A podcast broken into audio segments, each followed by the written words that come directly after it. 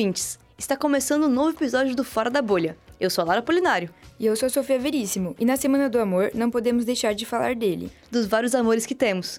Porque não monogamia também é uma forma de amor. Verdade, e toda forma de amor é justa. Hum, será mesmo? É isso que vamos descobrir. Vamos furar a bolha?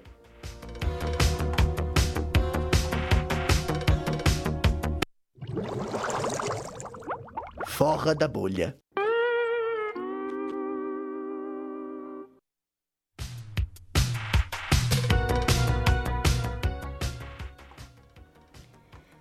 Mesmo que muitas pessoas ainda discordem, relacionamentos não monogâmicos não são essa libertinagem que muitos acham. Eles devem ser respeitados tanto quanto qualquer outro tipo de relacionamento. Além disso, a não monogamia não se aplica apenas, apenas e somente para relacionamentos amorosos. Ela é um estilo de vida. Como assim? Você deve estar, você deve estar se perguntando. A não monogamia desconstrói, essa ideia de exclusividade dentro das relações. Por exemplo, nas amizades. Seu amigo tem e pode ter outros amigos. Ele tem outras relações e nem sempre vai estar ali exclusivamente para você. E também lembrando, a poligamia faz parte da não monogamia, por não seguir um padrão social normativo de relação. A poligamia, ela tenta quebrar padrões. Só que as pessoas dessa relação têm que estar em comum acordo. E essas relações não devem ser romantizadas. Dentro delas existe ciúmes, discussões e inseguranças, como qualquer outra relação. Porque as pessoas normalmente sempre têm essa ideia de que a não monogamia é tudo flores e ninguém se conversa. Realmente, Sofia, tem que ter muito diálogo dentro dessas, dessas relações para ela, ela funcionar. Assim como toda relação, romântica ou não, tem problemas e coisas boas.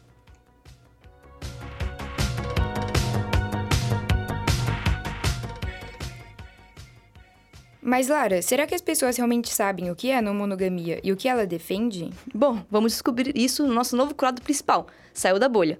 E para quem vai na rua perguntar que são as repórteres Brenda Gaspareto e Mabel Miranda, é com vocês.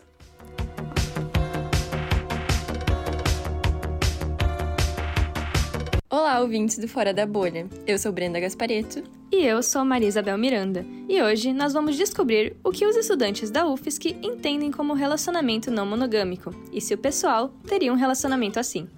É um relacionamento mais tranquilo, assim.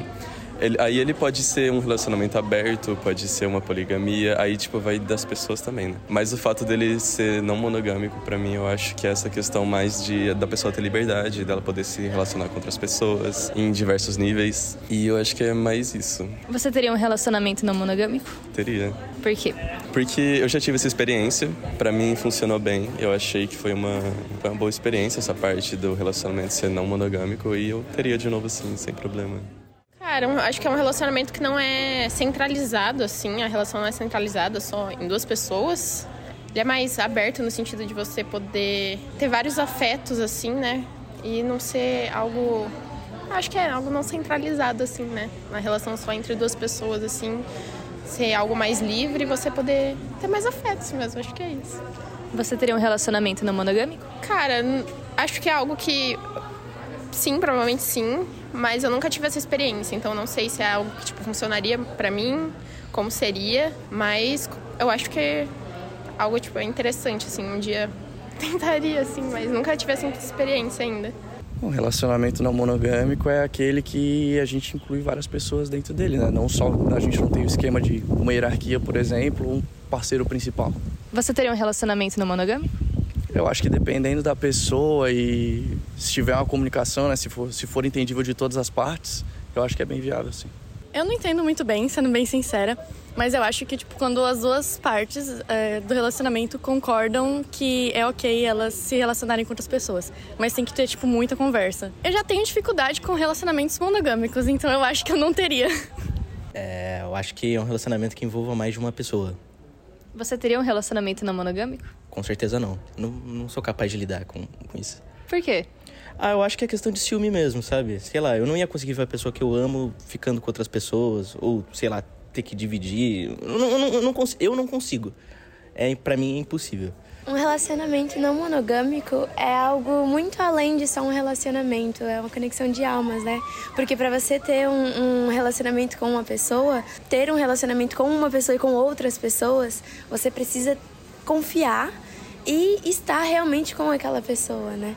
E sim, eu teria um relacionamento não monogâmico, porque é, eu acho que qualquer relacionamento a gente vai na base da confiança, porque se não tem confiança, não tem relacionamento. Não me vejo pronta para ter um relacionamento não monogâmico nesse momento, nem, nem um relacionamento, mas eu tenho muito interesse em, em ter um relacionamento não monogâmico, encontrar alguém que realmente me desperte essa vontade. Eu não sei se é um relacionamento aberto ou não, mas eu não tenho certeza o que é. Você acha que você teria um relacionamento não monogâmico? Acho que não, porque eu não tenho certeza do que é. Mas se eu souber, poss possivelmente sim.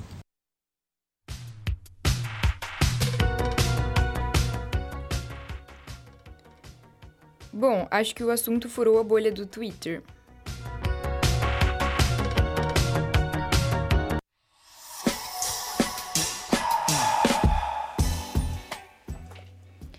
Pois é, e para falar mais sobre isso, temos na mesa o Vinícius Graton. Oi, oi, oi. E o nosso convidado, o Ítalo Gonçalves, antropólogo pela Universidade Federal de Minas Gerais, que atualmente pesquisa as relações não monogâmicas. Olá, gente, boa tarde. Muito obrigada, Ítalo, por aceitar o convite. Eu que agradeço. Perfeito. A gente sabe que esse assunto é um tanto quanto confuso ainda para a sociedade no geral. E ainda tem muito preconceito. É, eu queria saber de você, Ítalo, de uma forma mais resumida, como você poderia explicar os relacionamentos não monogâmicos? Então, é, a não monogamia, em primeiro lugar, é um termo guarda-chuva, né, para colher uma série de modalidades e práticas afetivas. É, e aí, essas práticas, o que vai depender é, se é uma ou se é outra, são as dinâmicas. Então, a gente tem o relacionamento aberto, em que duas pessoas elas estão ali, sejam elas casadas ou namorando, e tem a possibilidade de ficar com outras pessoas. É, tem o poliamor, que aí, no caso, já seria é, um relacionamento em que não haveria exclusividade, mas ele teria esse caráter é, fechado de polifidelidade, então a fidelidade monogâmica continuaria é, sendo um elemento nessa relação, relação a dois. É, a gente tem anarquia relacional, que rejeita qualquer regra, qualquer imposição de alguma limitação sobre quem você poderia ficar, com quantas pessoas, a qualidade desse vínculo. Então, as não monogamias, elas têm alguns modelos, mas a premissa principal é construir o relacionamento que esteja mais confortável para aquelas pessoas, sem necessariamente ter uma estrutura prévia ou seguir um modelo. Então, é, seria uma proposta contra modelo, na verdade. Perfeito. Você acredita que existe uma tendência cada vez maior dos casais fugirem da norma monogâmica de relacionamento? Hum, eu acho que depende. É, a não monogamia tem sido um tema mais discutido, né? É, a internet ela deu possibilidade é, de ampliação, de amplificação dessas discussões, que são discussões que não estão só restritas é, às discussões sobre relacionamentos não monogâmicos em si, mas também sobre os padrões com que a gente se relaciona, sobre dependência emocional, nas próprias discussões dos lugar, do lugar da mulher, do lugar social da mulher na sociedade, que também tem muito a ver com a estrutura monogâmica. Então, por um lado, tem se discutido mais. Mas, por outro, é, a gente tem uma certa ambiguidade em relação a isso. Que a gente, por exemplo, tem ampliação desses relacionamentos, é, relacionamentos é, abertos, por exemplo, mas que continuam centrados em alguns elementos que vem da norma monogâmica, como a fidelidade, como a exclusividade, é, como a dependência emocional, às vezes, mesmo que essas pessoas estejam abertas a se relacionarem com outras. Então, ao mesmo tempo que há uma maior propagação dessas discussões, é, alguns princípios relacionais ainda são muito arraigados na nossa sociedade. Então, é difícil a gente se a gente sair deles. Então tem esses dois pontos assim, tá simplificando, mas ao mesmo tempo fugir dessas estruturas é um pouco difícil. Elas vão meio que mudando de forma, é, não necessariamente sumindo, mesmo nesses novos, novos formatos relacionais. Perfeito. Pode falar. É, uma pergunta, como você acha que as pessoas elas podem é, sair, que nem você falou, tentar fugir dessa dessa talvez dessa norma que é estabelecida pela sociedade, essa norma pré-estabelecida dos relacionamentos, Você acha que existe alguma maneira de que as pessoas podem é, abrir a mente delas para as outras formas de relacionamento? É, eu acho que sim, eu acho que é muito possível, mas eu acho que dá muito trabalho. É, uma amiga estava comentando, né? É uma das pessoas que vocês entrevistaram aí pelo campus, que o relacionamento monogâmico, é, não monogâmico, tenderia a ser mais leve e tudo mais. E aí, de fato, né, tem um conforto maior para as pessoas é, exporem seus sentimentos, lidarem com os próprios afetos. Mas por outro lado, quem é do campo assim da não monogamia, sabe que a gente adora uma DR, então assim, dá trabalho. É, dá trabalho, mas é a única via possível. E a via é justamente questionar os próprios padrões assim de efetividade. Questionar, certo, por que, que eu tô com ciúme é, caso meu namorado fique com outra pessoa? É, o que, que esse ciúme representa, né? Considerando que o ciúme é também é um termo guarda-chuva que pode significar várias coisas. Então, é repensar sobre os próprios sentimentos, acolher os sentimentos, porque os sentimentos eles não são errados. A gente tem que aprender a lidar com eles. E só num processo muito contínuo, muito árduo, assim, de olhar para os seus próprios sentimentos, ver de onde eles vêm, o que, que eles significam, em que posição você quer que eles fiquem, o que não quer que eles fiquem, é, dá para desconstruir isso, sair dessa norma. Sim, sim. É, e também voltando para a pergunta sobre a tendência de se aumentar, eu acho que também, por conta da internet, que impulsionou muito isso, mais pessoas uhum. sabem sobre isso, né? Porque isso era um uhum. assunto desconhecido por muitos. E com a internet, como isso impulsionou esse assunto, com, com, e, quanto mais a gente fala sobre, mais pessoas sabem da possibilidade disso e meio que uhum. adquirem para sua vida, né? Sim, sim. É, assim, a gente tem alguns pontos, né, que historicamente é, colocaram a não monogamia num lugar de mais acesso, assim, das pessoas. Tem o livro da Regina Navarro, A Cama na Varanda, que lá no começo dos anos 2000 conseguiu dar essa difusão para o tema. Depois a gente tem as comunidades na internet. É, hoje em dia é um assunto muito caloroso, né? Enfim, vira e mexe tem umas polêmicas. É, a não monogamia também ela é incorporada, é, enfim, pelo jornalismo, pelos veículos de mídia. E aí há muito dissenso, assim. É, é muito difícil a gente marcar um terreno comum sobre o que seja não monogamia. Mas é evidente, assim, que ela alcançou lugares que há 10 anos atrás ela não, não chegava. Perfeito. É, você falou que o ciúmes é um termo guarda-chuva, né? E uma coisa muito interessante é que o ciúmes não é uma, um sentimento natural do ser humano. Então, quando a pessoa fala que ela não conseguiria ter um relacionamento é, não monogâmico porque ela sente muito ciúmes, na verdade ela tá sentindo outras, outras coisas, como insegurança e tal, uhum. e usando isso como, você falou, um guarda-chuva, né?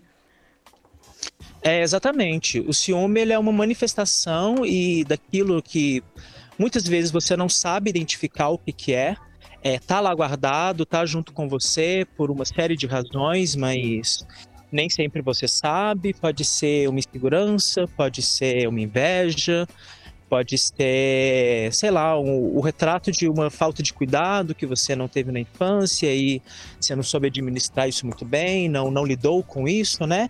Então pode ser uma série de questões. É, o ciúme é essa manifestação que precisa ser desenvolvida, que precisa ser trabalhada, porque a nomeação o ciúme não dá conta, assim, é, de identificar o que, que realmente está acontecendo. As pessoas colocam tudo no ciúme, como se fosse algo intratável, como se fosse algo fechado, mas as pessoas também precisam refletir o que, que é esse ciúme é, no contexto delas, da vida delas. Uhum, verdade. É, a lógica da não monogamia, ela vai além das relações amorosas e tal. Ela está presente em amizades e relações familiares. É, entendendo uhum. que uma pessoa não é posse da outra, né? E você acredita que a lógica monogâmica de exclusividade, ao construir relações, ela pode ser tóxica? Então, é... eu sou do time dos pesquisadores que entendem a não monogamia é, e a monogamia também de um jeito um pouco é, inverso ao tradicional, porque se pressupõe que a monogamia é, e a não monogamia seja uma questão numérica. Se eu resolvo, sei lá, me relacionar com uma pessoa, eu sou monogâmico. Se eu re resolvo me relacionar com mais de uma pessoa simultaneamente, eu sou não monogâmico. Enquanto que tem umas abordagens mais recentes, é, numa pegada um pouco mais anticolonialista, que advogam é, da monogamia e da não monogamia enquanto uma relação de, enquanto uma questão de qualidade. O que isso quer dizer? É, relações de dependência, relações de centralização de todo o afeto em torno de uma só pessoa. É, isso seria o que a gente chama de é, monogamia. A não monogamia não seria em relação à quantidade de pessoas com que você se relaciona, mas sim a sua dinâmica relacional. Então, numa dinâmica relacional, por exemplo, em que você é, pode se relacionar com muitas pessoas, mas mantém um contrato de polifidelidade, é, de que há regras estabelecidas é, para a relação, para as outras relações, é, em que, que isso está saindo né, dessa estrutura é, de dependência? Que, que liberdade é essa, enfim, que você está negociando? Então, eu acho que eu fugi um pouco do tema, na verdade. não tem problema. Mas, mas é um pouco isso, assim. É... Da não monogamia ser uma questão de você olhar para a qualidade da sua relação e não necessariamente é... da quantidade de parceiros. E isso vale para monogamia também. Perfeito. É, Ítalo, eu gostaria de saber por que, que principalmente aqui no, no Ocidente, a, as pessoas, a sociedade no geral, ela tem um preconceito é, com a não monogamia, porque em outros lugares do mundo é, é algo que acontece normalmente, né? É algo que é, so, é socialmente aceito. Então uhum. eu, eu fico me perguntando se, eu souber falar um pouco sobre esse assunto. É, tem vários fatores, né? É, enfim, a gente tem um trabalho social a ser feito em questões de machismo, é, racismo, é, uma série de assimetrias sociais que estão ligadas aos padrões de afetividade. É, eu lembro é, de uma fala da Miriam Goldenberg, se eu não me engano, que o brasileiro ele ele gosta do, da ideia da monogamia, mas não necessariamente da prática, porque em várias pesquisas que são feitas com as pessoas, é, o índice de traição é sempre muito alto é, nessas pesquisas, mesmo as pessoas se declarando monogâmicas. Então a monogamia se apresenta como um valor, não necessariamente com algo que é praticável. É, e eu acho que esse receio é, vem muito da forma com que os nossos afetos eles são trabalhados desde a nossa infância. É, nós somos construídos para ser pessoas inseguras, assim. É, tem uma série de questões sociais que, né, socializa a mulher para estar tá nesse lugar de, de mulher, de, de alguém, é, enfim, obedecer uma determinada estrutura afetiva, um determinado peso social sobre os relacionamentos. Como assim você não está casada depois de uma determinada idade? Se você não tem filho? E eu acho que a não monogamia vem para questionar uma estrutura muito maior do que o número de parceiros. Vem para questionar a qualidade de inúmeras relações assim e da forma como que a gente é socializado e aprende a lidar com os nossos afetos. É, a monogamia é essa, essa narrativa que supostamente daria uma segurança, né?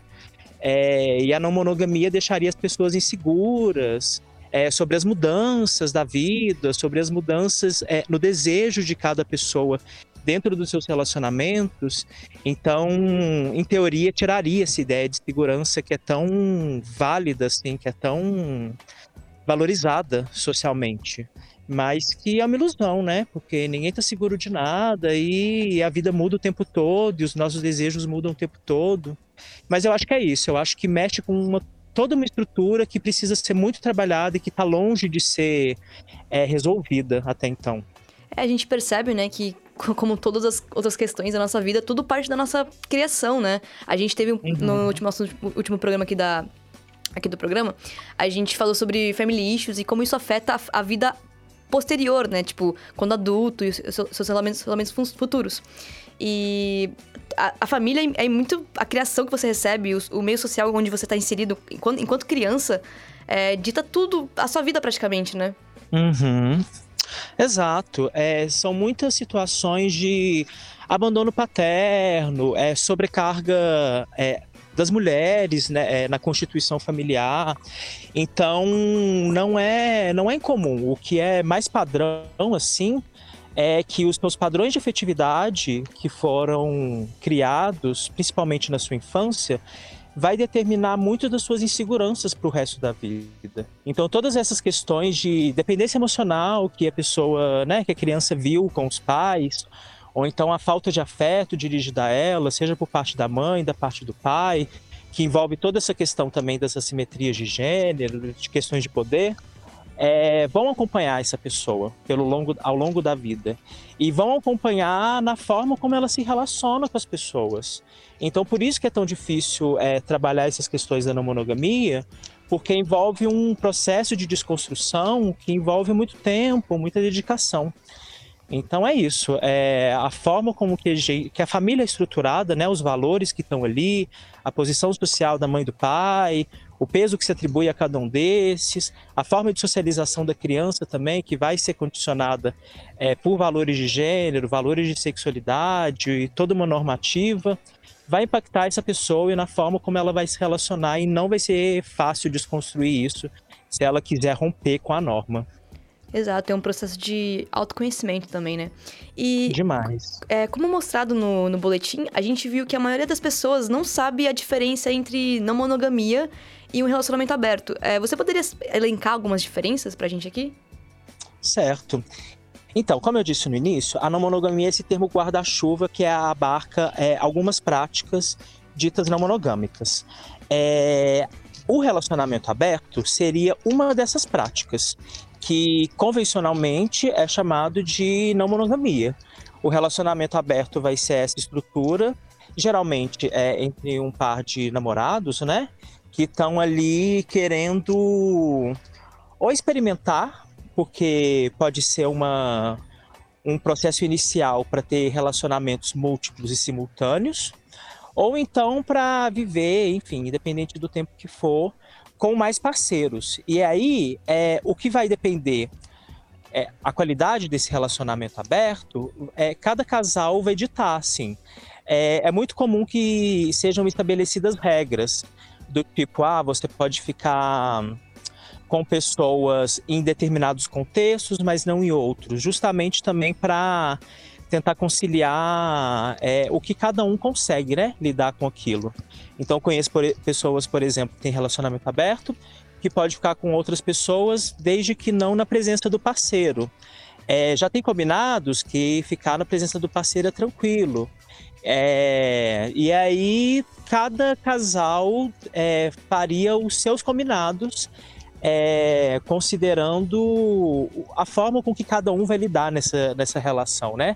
Então, assim, basicamente é isso o relacionamento aberto. Ele é uma forma de não monogamia, enquanto a não monogamia abarca, abarca outras práticas ou outras é, é, estruturas, assim.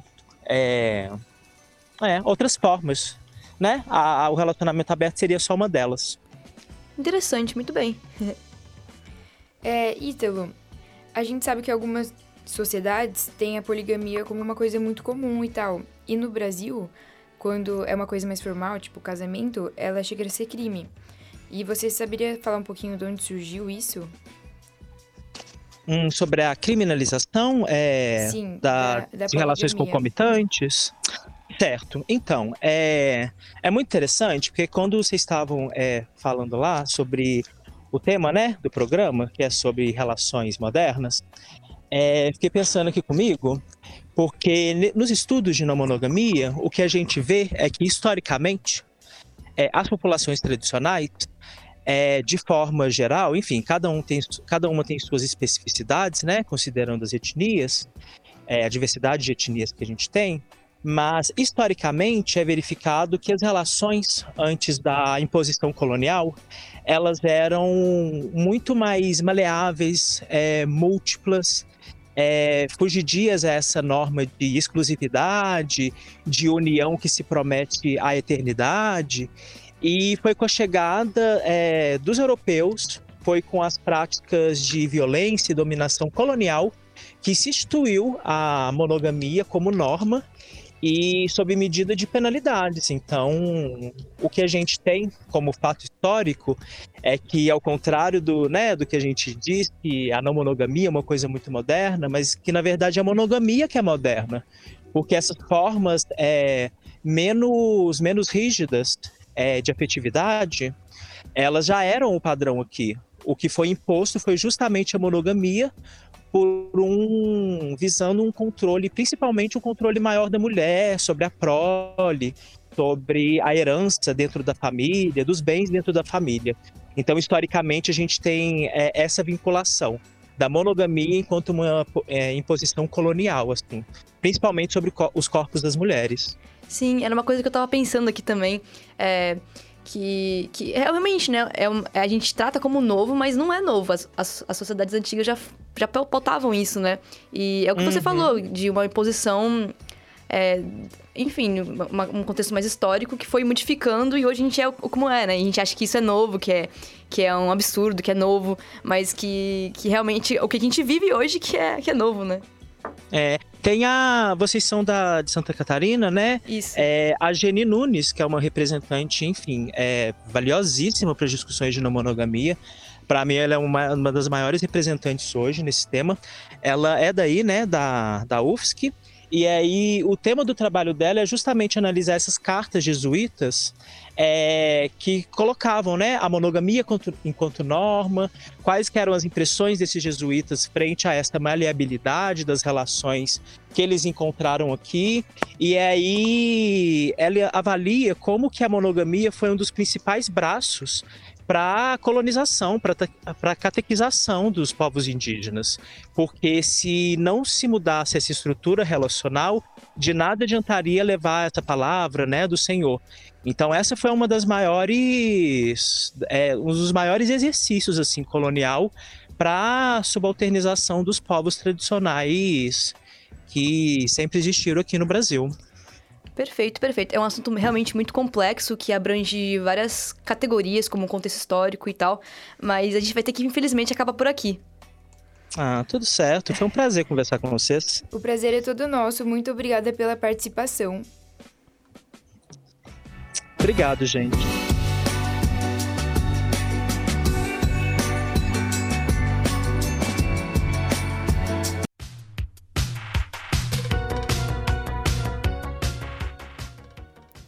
Fora da Bolha volta daqui a duas semanas. E para deixar um spoiler do nosso próximo programa, você já foi traído?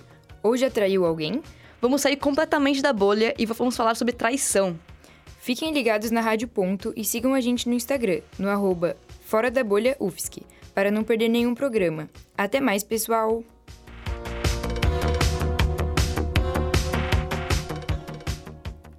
Esse programa foi produzido por estudantes do curso de jornalismo da Universidade Federal de Santa Catarina, no primeiro semestre de 2023. Apresentação por Lara Apolinário e Sofia Veríssimo. Roteiro por Amanda Estela Túlio e Sofia Veríssimo. Boletim por Brenda Gaspareto e Mabel Miranda. Mesa redonda com Vinícius Graton e entrevista com Ítalo Gonçalves. Trilha por Duda Martins e Luísa Fepe. Artes e Eds por Ana Beatriz Vilete e Melissa Prado.